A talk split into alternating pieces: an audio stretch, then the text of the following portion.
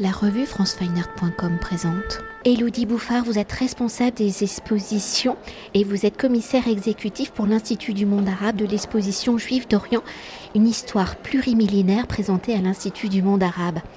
Alors mettant en lumière la longue histoire juive en Orient où depuis l'Antiquité les communautés juives ont côtoyé de nombreuses civilisations, grecques, romaines, perses, puis à partir du 7e siècle la civilisation islamique, Juive d'Orient, une histoire plurimillénaire qui est le dernier volet d'une trilogie dédiée à chacune des trois religions monothéistes, c'est-à-dire l'islam, le christianisme et le judaïsme. L'exposition a pour volonté de faire le récit d'une coexistence tour à tour, féconde ou tumultueuse, qui enrichit depuis des siècles les cultures du monde arabe. Un récit qui, à travers un parcours de près de 280 œuvres, vestiges archéologiques, manuscrits anciens, peintures, textiles, objets liturgiques, photographies, musique et installations audiovisuelles, l'exposition vient témoigner de la pluralité, de l'importance des communautés juives, mais aussi des liens profonds qui ont uni juifs et musulmans pendant des siècles.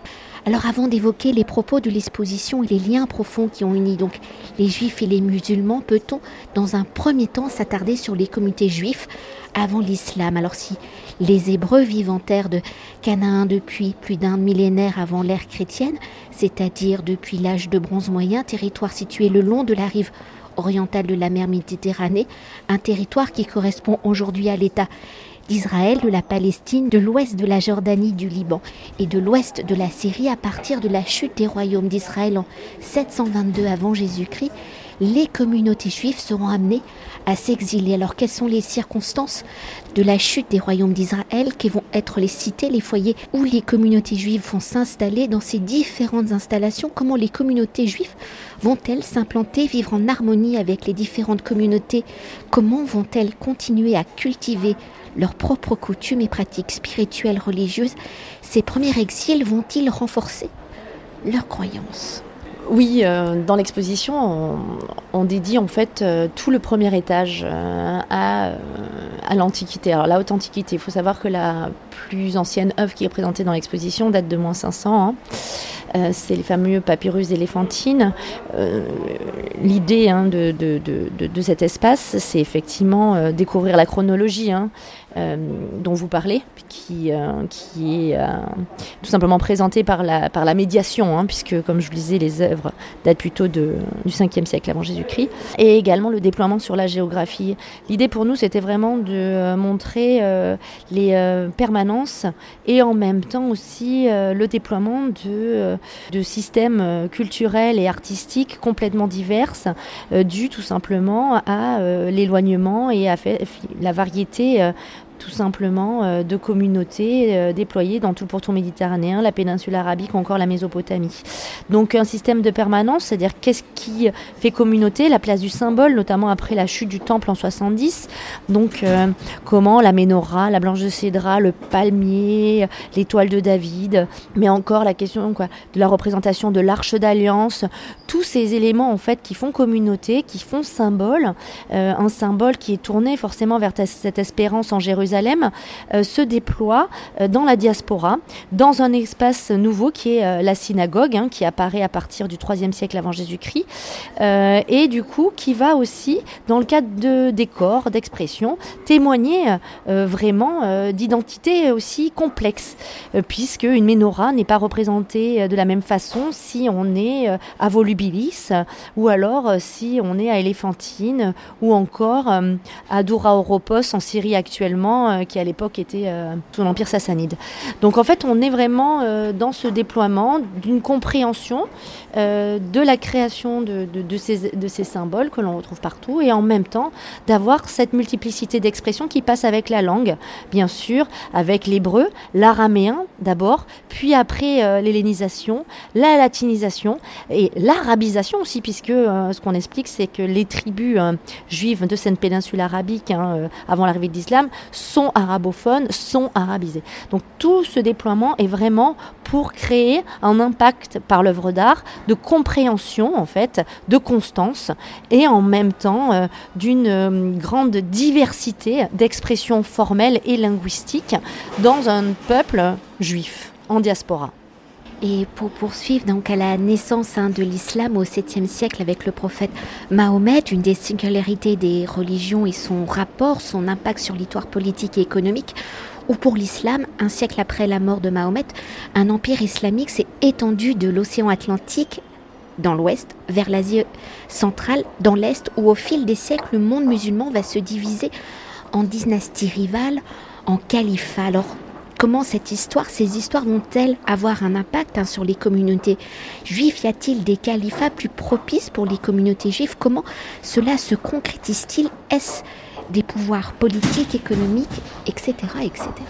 Oui, avec la conquête arabe, en fait, euh, on, ne rentre pas dans, une sorte de chamboulement hein, important, puisque effectivement, euh, les populations euh, de Dimi, donc c'est protégé, sont en fait majoritaires, notamment par, rapport aux chrétiens, mais, mais, du coup, les, juifs font partie de ce statut de Dimi, et donc c'est progressivement, surtout qu'on voit qu'il va y avoir une arabisation. Cette arabisation, elle est vraiment complètement effective à partir du 9e siècle, et on le voit notamment parce que à Bagdad, qui est un vrai centre intellectuel et culturel, on va notamment des grandes personnalités qui sont arrivées du Caire, comme ça Adia Gaon, qui vont arriver à Bagdad, qui vont traduire la langue, euh, la, Torah en langue arabe. Et on va avoir des centres comme ça, religieux, intellectuels, culturels, qui vont justement se développer dans, cette, dans cet espace euh, dynastique.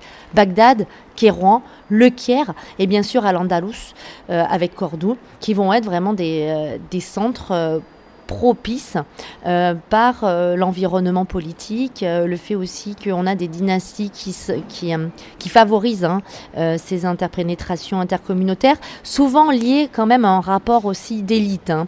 Forcément, c'est ce qu'on connaît le mieux, hein, c'est la vie des élites, à part en, Égypte grâce aux documents de la Guénisa du Caire, où là on rentre dans quelque chose de beaucoup plus profond, de beaucoup plus communautaire, avec des documents qui nous renseignent vraiment sur la vie dans son ensemble de cette communauté en Égypte. Donc on a des espaces où ça se passe bien et, ces mêmes espaces, ça peut se passer très mal. Notamment euh, en, prenant le cas de l'Égypte, où on est plutôt dans, dans, un cadre où on a vraiment un centre intellectuel et culturel très important, notamment à la période fatimide, et pourtant c'est sous Al-Hakim qu'il va y avoir les plus grands massacres, des massacres tournés contre les chrétiens et les juifs. On a l'Andalous, et puis finalement l'âge d'or va se terminer en 1066 avec la prise de Grenade, des tensions et surtout avec l'arrivée des Almohades, des Almoravides ensuite. Donc c'est des espaces où il s'est déployé des interstices politiques, culturelles et intellectuelles qui ont fait naître une certaine émulation dans des cadres de l'élite, encore une fois je le rappelle, euh, et qui peuvent basculer tout simplement euh, euh, suite à des changements dynastiques ou aussi des crises économiques, et ça c'est tout au long en fait de, de la période. Et pour conclure notre entretien, mais vous verrez, la question est quand même très dense. L'exposition étant construite de manière chronologique, en suivant le fil de l'histoire, peut-on revenir sur les événements déterminants pour les communautés juives? Il y en a beaucoup, donc je vous laisserai faire euh, des choix. Comment cela va-t-il impacter les communautés juives sur leur déplacement et implantation sur les territoires de l'islam? Comment le bassin méditerranéen va-t-il se dessiner? Quels seront les conséquences hein, des colonisations et comment les conséquences de la Première et de la Seconde Guerre mondiale vont-elles se répercuter sur les relations entre les communautés juives et musulmanes? Alors pour la plupart, euh, l'implantation des communautés euh, juives dans ce monde qui est en train de devenir musulman, euh, donc sont antérieures à l'arrivée de l'islam, et donc on est vraiment dans, une, un système quasiment d'autochtones. Hein. il va y avoir des migrations qui sont des migrations économiques, mais on a quand même un fond très puissant qui est vraiment implanté. Finalement, la première grande vase migratoire, c'est cet exode, cet exode séfarade, avec ce départ donc des juifs d'Al-Andalouse au Portugal, Espagne actuelle, qui vont en fait forcément émailler euh, tout le pourtour méditerranéen, en privilégiant d'abord le Maroc et euh, notamment l'Empire ottoman. Voilà, donc ça, ça, ça apporte encore une diversité à la déjà diversité d'expressions qui existait dans ce monde arabo-musulman, avec euh, cette imprégnation, on va dire, espagnole, qui donnera le ladino, etc. Et du coup aussi des liens forts avec l'Europe, de par justement ce système euh, de diaspora séfarade. Euh, ensuite, on a quand même des marches dans l'Empire ottoman qui permettent à, un moment aussi des communautés de bouger. donc en fait, c'est surtout une augmentation des pèlerinages et le retour à partir du XVIe siècle de l'attraction extrêmement forte de la, de la Palestine. Safed, Jérusalem redeviennent des centres très importants, intellectuels, liturgiques, euh, euh, religieux, de par justement cette, ces, frontières, ce, ce, monde ouvert, et le fait aussi qu'au XVIe siècle, c'est un moment dans l'Empire ottoman où quand même les élites juives sont présentes aussi hein, dans l'environnement du sultan. Et on a vraiment voilà ce renouveau de cette zone géographique. Euh, avec le temps, de, avec euh, le, temps des, colonisations, l'arrivée de l'Europe, euh, la question qui se trouve au Proche-Orient et au, Maghreb. Alors le Maghreb dans un cas de colonisation directe, hein, bien entendu.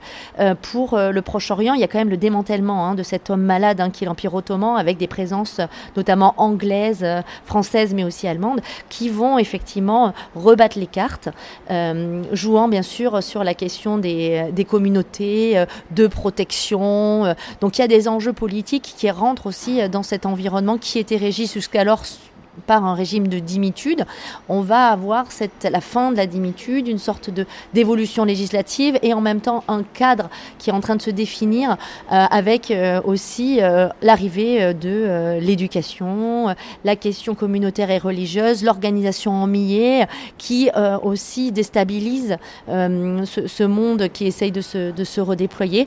Et finalement, c'est vrai que c'est les enjeux de la Première et la Deuxième Guerre mondiale. Euh, notamment aussi la Deuxième Guerre mondiale, euh, qui, euh, qui ont un impact réel par la montée des nationalismes, donc les nationalismes aussi donc européens, nationalisme arabe, le nationalisme turc, hein, puisqu'on va dans l'Empire ottoman, et bien sûr le nationalisme juif avec le sionisme.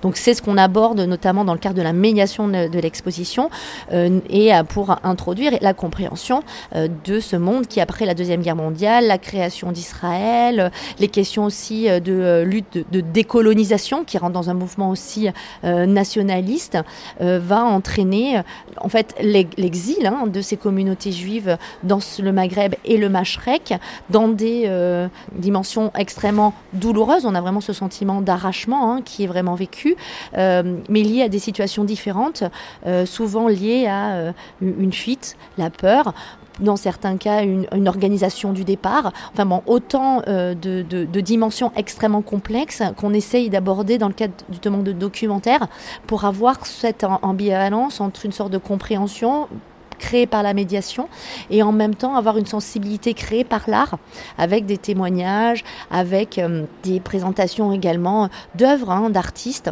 qui euh, racontent l'exil de leurs grands-parents parce qu'on on, on interroge la mémoire, la transmission d'une histoire, la transmission d'une langue puisque c'est quand même des populations qui même si elles ont été souvent francisées euh, même à l'école dans les, pays arabes où ils étaient, gardent aussi la langue arabe comme un, une, une dimension identitaire très forte. Et donc voilà, c'est tous ces questions qu'on aborde pour la fin de l'exposition. Merci beaucoup. Merci à vous. Cet entretien a été réalisé par franceweiner.com.